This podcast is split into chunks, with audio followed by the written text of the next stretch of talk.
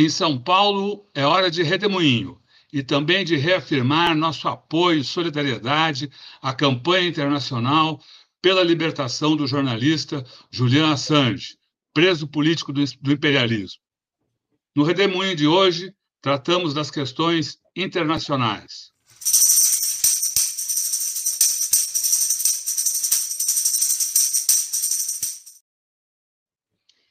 Maringoni, que bom tê-lo aqui nesse redemoinho de quarta-feira.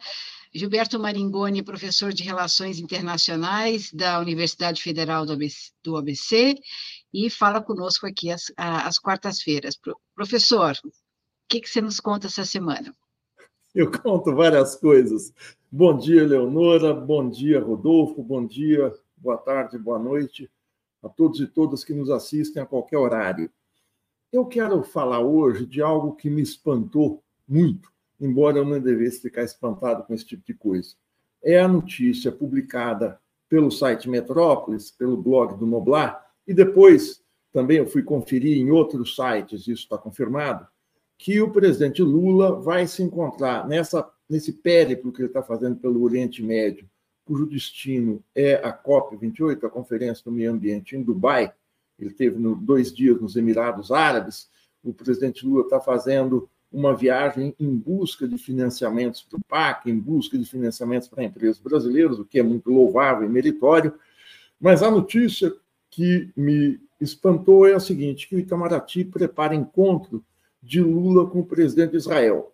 O presidente Lula vai se encontrar na COP com o. Deve encontrar com o Papa, fiquei espantado, com Bill Gates, com o secretário-geral da ONU, Antônio Guterres, com o presidente da França, Emmanuel Macron, com Rishi Sunak, é, é, é, é, primeiro-ministro britânico, é, além de outros é, chefes de, de, de, Estado e a presidente da Comissão Europeia, Ursula von der Leyen.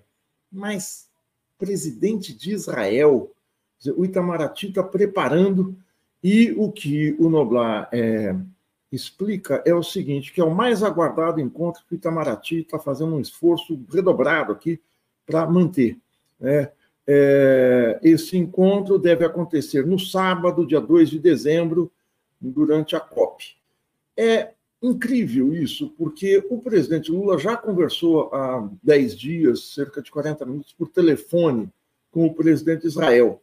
Eu acho que um presidente da República tem que conversar com absolutamente todo mundo que tem interesse no Brasil, deve ser amplo, deve ser aberto.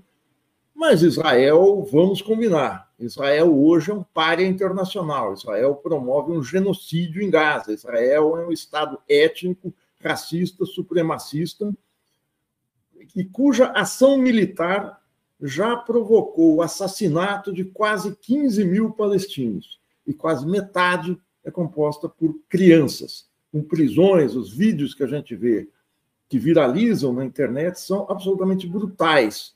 E o comportamento do soldado israelense é um comportamento que beira o sadismo. Um soldado é, ligou para a filha que fazia aniversário, dedicando a detonação de um edifício em Gaza ao aniversário dela, um grande feito, segundo ele, o que mostra a selvageria, a insensibilidade e o caráter racista, excludente que Israel tem. Mas Israel não tem, se não bastasse, quer dizer, se já não fosse muito, isso escandaliza o mundo, essa ação em Gaza, tem provocado manifestações no mundo todo. Aqui no Brasil, a gente comentou, assistiu, muita gente comentou aqui eh, no, no próprio Tutameia, é, a ação do embaixador de Israel aqui dentro, se articulando com a extrema-direita, com Jair Bolsonaro, no Congresso, seja, interferindo na política interna brasileira.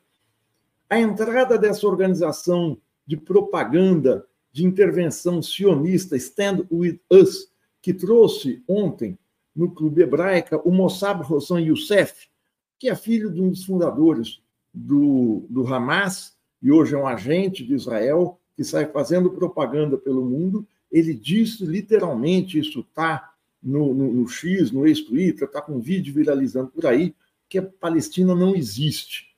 É algo assim de uma, de uma escalada de brutalidade, ou seja, a inexistência do oponente, do inimigo. Não bastasse o Esaf Galan, ministro da Defesa de Israel, dizer que os palestinos são animais, Agora, esse agente do sionismo diz que a Palestina não existe. É tão brutal que o dirigente brasileiro dessa organização disse que a organização não subscreve esse tipo de coisa. Nós tivemos também a ação do Mossad aqui na Polícia Federal, fazendo aquela, aquele pastel de vento, aquela ação vazia, que nunca se provou nada, de se encontrar e caçar e prender agentes do Hezbollah aqui dentro. Isso sumiu da mídia porque era mentira. E o desrespeito constante de Israel, e isso toca o Brasil, não é aqui dentro, a resoluções da ONU. A última foi há vinte e poucos dias, uma resolução da Assembleia Geral da ONU pelo cessar-fogo, aprovado por larga maioria, que os Estados Unidos não ligaram, Israel não ligou e continua os ataques. Se encontrar com o presidente de Israel só se for para falar do genocídio. É, é, é inexplicável esse encontro e o presidente Lula poderia dar publicidade sobre o que vai falar. Agora, isso tudo mostra o seguinte: nós estamos chegando ao final do primeiro ano do governo Lula e vai ser necessário, eu quero fazer isso aqui, um balanço da diplomacia esse ano, porque a gente tem episódios dignificantes, episódios muito elevados, o comportamento do presidente Lula diante da guerra da Ucrânia não cedendo a pressões dos Estados Unidos, da OTAN, da Aliança Ocidental, eh, o Brasil teve uma ação neutra, mas muito ativa, conversando com os dois lados. Não, ali não existia um caso como Israel, que é uma matança generalizada, existia uma guerra, uma disputa, que é parte do conflito leste-oeste, uma disputa de poder muito maior, na qual se insere também a questão de Israel. Mas qual é a agenda externa? de um governo que a gente também não consegue entender pelas últimas semanas, pelos acontecimentos, qual é a agenda interna. Embora nem sempre a política externa seja a tradução para fora do país das contradições dos embates internos, no caso do governo Lula, dá para ver que nas últimas semanas há um, se não um desarranjo, mas começa a ficar claros quais são alguns dos objetivos do presidente Lula e do seu governo. Existe uma cláusula pétrea nas, na conduta do governo, que é promover um forte, um brutal ajuste fiscal, com as consequências que não se sabe ainda quais são no plano político. É o déficit zero em 2023, é um novo teto de gastos aí do Fernando Haddad, é um teto de gastos mais barroco, cheio de de cláusulas de, de, compensações, de investimentos, que pode ir de 6% a 2,5%, 70% da receita, enfim, o que economistas falam muito melhor do que eu. Essa é a cláusula PET, essa é o rumo do governo, ajuste fiscal, que não difere do que foi feito no governo Temer, no governo Bolsonaro, no governo Dilma 1 e 2. Eu não estou dizendo que é a mesma coisa, claro que não. O governo Temer o governo Bolsonaro aprofundaram de uma maneira selvagem o ajuste fiscal. Mas nós estamos vivendo desde 1 de janeiro de 2011, do primeiro governo Dilma, quase 13 anos de ajuste fiscal e o Brasil cresceu menos, se desindustrializou mais, a renda concentrou-se. Então, mas essa é a cláusula pétrea, porque esse é o ditame dos mercados. O governo tem se caracterizado também por não tocar nos interesses militares, embora tenha ficado explícito que eles conduziram a senda golpista durante o governo Bolsonaro e no 8 de janeiro.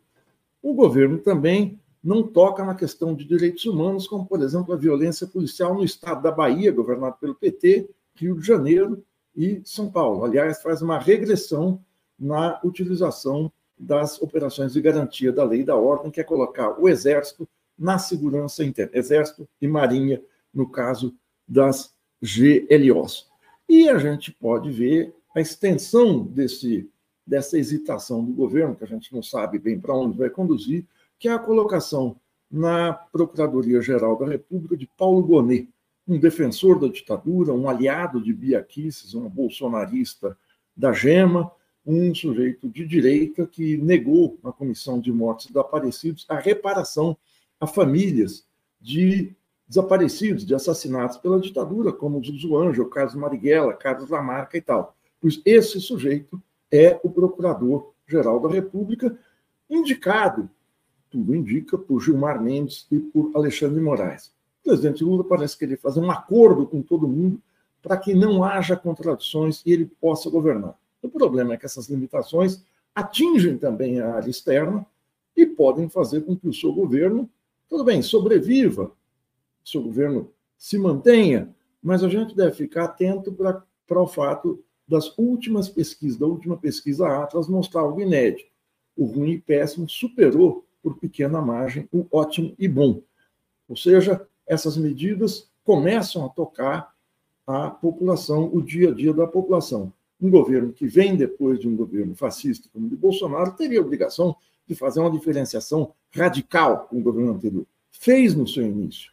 Claro que o clima mudou, mas vamos ver outra medida de política externa bastante preocupante e que vários economistas, com destaque aí para o Paulo Nogueira Batista Júnior, têm alertado, que é o acordo Mercosul-União Europeia. Antes de entrar no acordo, vamos saudar algo positivo. O Senado brasileiro acabou de aprovar a entrada da Bolívia no Mercosul, que engrandece, que ativa um bloco que está vivendo sérios percalços internos. E um desses sérios percalços internos é promovido pelo Brasil. Ou seja, não é apenas o Brasil, é um acordo feito por todo o bloco, mas é um acordo entre o Mercosul e a União Europeia. Esse acordo começou a ser negociado em 1999 e visava acabar com barreiras tarifárias de importação e exportação para que o comércio entre os dois blocos fosse dinamizado. Os dois blocos perfazem um total entre 780 a 800 milhões de pessoas e seria possivelmente a maior área de livre comércio do mundo. Comporta um quarto do PIB mundial, ou seja, não é pouca coisa.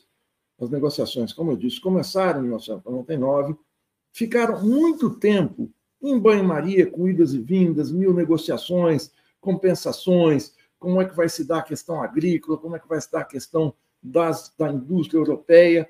O fato é o seguinte: é, ele vai muito além do que um protocolo de livre comércio, porque ele abre espaço para compras governamentais. Ele tira barreiras que hoje sustentam grande parte da pequena e média indústria brasileira por todo o país, que são licitações, que são concorrências públicas para compra de materiais, não apenas pra, de, de, de grande importância, turbinas de hidrelétrica, plataformas de petróleo, mas carteira para escolas, é, iluminação pública, é, equipamentos de, de, de, de, automóveis e tal para estados, municípios, armamento para polícia, enfim, uma gama de produtos que abastece, que alimenta a pequena e média indústria brasileira.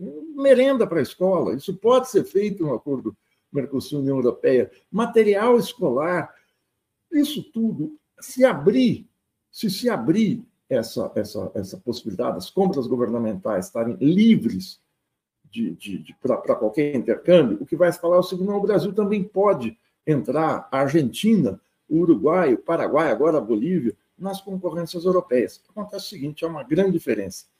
A indústria europeia é de alta tecnologia, especial com destaque a indústria alemã, a indústria francesa, têm alta produtividade, conseguem produzir mais, melhor e a preço menor, e vão invadir o Mercosul e matar a indústria do bloco.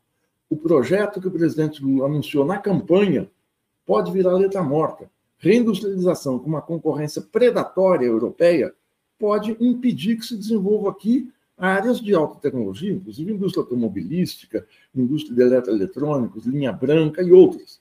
Mesmo com subsídios, mesmo com tudo isso, sem barreiras tarifárias, o que qualquer país faz pode é, é, ser impactar muito fortemente. Agora, pode-se falar o seguinte: não, mas os nossos países exportam commodities, a agricultura é pujante, a agricultura brasileira é a que tem maior produtividade no mundo e pode aumentar suas exportações para a União Europeia. É verdade. Pode. Só que há países na União Europeia, como a França, a Espanha, a própria Alemanha, a Itália, que tem um setor agrícola forte e que não querem dar a mesma compensação para a agricultura dos países do sul aqui da América Latina. Então, é, é, o acordo não está fácil de ser fechado, mas o ímpeto que o Itamaraty está tendo em fechar e não se sabe quais são as bases é que nos deixa muito alertas, porque entram na jogada é, compras governamentais, propriedade intelectual, cláusulas de meio ambiente, que a Europa pode levantar quaisquer cláusulas de meio ambiente, algumas são justas, outras são jogadas de comércio internacional, que se alega que você não está respeitando o meio ambiente, para derrubar seus produtos. Digo, não estou dizendo que não se deve ter cláusula de meio ambiente, estou dizendo que entra aí uma grande dose de subjetividade. Marcos regulatórios, normas sanitárias, tarifas é, é, alfandegárias, mas é, o fato do Mercosul exportar principalmente commodities traz dois problemas. Geralmente, nós vamos nos transformar num fazendão, quer dizer, sacramento fazendão. O segundo é o seguinte: a agricultura brasileira quase não paga imposto de exportação. Então, o benefício para o Estado é, pode ser muito menor do que o esperado. Você beneficia o setor privado, mas a socialização, digo, o espalhamento desse, dessa, de, um possível incremento dessa modalidade de comércio pode não ser vantajoso para o país, além de, eu digo, nos condenar a ter uma economia primária. A gente, vale a pena a gente olhar é, para como foi fechado esse acordo. Eu disse, ele começou em, em 1999, houve idas e vindas. No governo Dilma, houve sérias, várias interrupções no acordo. Depois do golpe, ele foi retomado, vejam só, pelo Michel Temer e foi fechado em 28 de junho de 2019 pelos governos Macri e Bolsonaro com os representantes da União Europeia. Ou seja, com o governo ultraliberal da Argentina, Macri parece estar voltando ao poder, nomeando vários ministros importantes do governo Milei, mas essa é outra história, e pelo governo Bolsonaro, que a gente sabe o que foi, por Paulo Guedes, numa numa, num, num, num, em recuos significativos nas exigências que o Brasil poderia fazer. O que o acordo está assinado e falta agora ele ser sacramentado, é, falta agora fazer uma revisão geral e aprovar o acordo, quer dizer, o fato de ele estar assinado não quer dizer que ele entre em vigor, e ser aprovado pelos legislativos, pelos, pelos parlamentos, pelos congressos, de todos os quase 30 países da União Europeia e pelos agora cinco do Mercosul. Ainda leva tempo para ser implementado, mas a pressa com que o Itamaraty, ou seja, o governo Lula, está tendo para firmar, para dar a chancela final nesse acordo, é muito esquisita, ainda mais isso não está sendo nada transparente. O próprio presidente Lula, em abril, em visita à Espanha, eu lembro que eu comentei isso aqui, diz que, como estava, o acordo não poderia ser assinado. O próprio chanceler, isso numa entrevista no jornal É o País, o próprio chanceler Celso Amorim diz que ele nos condena à subserviência. Eu não vi declarações novas, últimas, do chanceler Celso Amorim, e imagino que ele deva continuar pensando dessa maneira, porque não, não houve mudança alguma no acordo. Então, essas duas questões, o encontro com um presidente de um país genocida, de um Estado terrorista, não se sabe para quê. E o acordo Mercosul-União Europeia sendo fechado de forma pouco transparente, pode nos remeter a um, uma situação bastante delicada. Eu ia falando, a Austrália estava desde 2018 negociando com a União Europeia um acordo nessas bases, e a economia australiana é fortemente também dominada pela agricultura, mas o próprio setor agrícola australiano refugou, ou seja, recusou as imposições do setor agrícola europeu, que impõe cláusulas protecionistas para o seu mercado interno, a indústria de laticínios na França, em especial, e a, a agricultura espanhola e a agricultura italiana.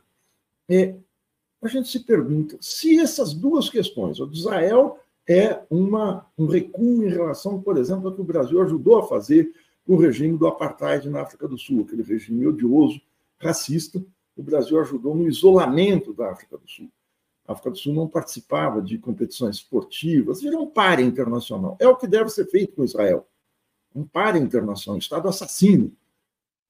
Se o Brasil entra nessa de fazer média, de conversar, se não for para isolar, é um recuo que o Brasil já fez na sua diplomacia ao não expulsar o embaixador de Israel, ao não dar um freio à ação de Israel aqui dentro, a ação racista de agentes, de organizações sionistas aqui dentro, isso representa sacramental que Israel está fazendo aqui dentro.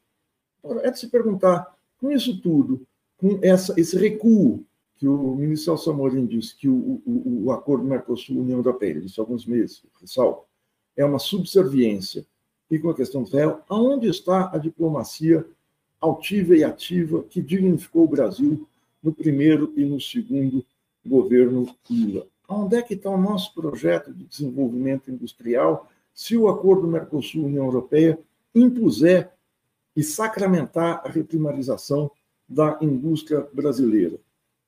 É preciso ver, e o governo sabe disso, os, os, os, os dirigentes, o presidente Lula é o primeiro a saber, que o mundo vive uma disputa de poder leste-oeste acirrada, e isso expressa também uma fase do desenvolvimento capitalista, uma hiperfinanciarização da economia, uma concentração de renda ainda maior, um recuo na distribuição de renda em vários países, as notícias que a gente tem do empobrecimento médio da população americana nos Estados Unidos são assustadores, o mesmo se passa na Europa. Essa reconfiguração que está em curso do capitalismo internacional precisa contar com a defesa ativa e altiva, vou usar a expressão, dos estados nacionais, das suas populações. Se no governo brasileiro a gente recua na questão de Israel, recua Mercosul União Europeia, já recuou na questão democrática, admitiu um defensor da ditadura na PGR, subordina a presidência da República a um núcleo de direita do STF, Gilmar Mendes e Alexandre de Moraes, com tudo que fizeram de positivo nas eleições, mas é um núcleo de direita. Subordina as ações do governo no Congresso ao Arthur Lira. Subordina a ação dos militares golpistas, passando pano para o que eles fizeram. E impõe um arroxo fiscal. É muito difícil a gente ver um futuro para o governo Lula se não houver uma mudança interna. Isso não é uma pretensão minha falar, isso todo mundo constata.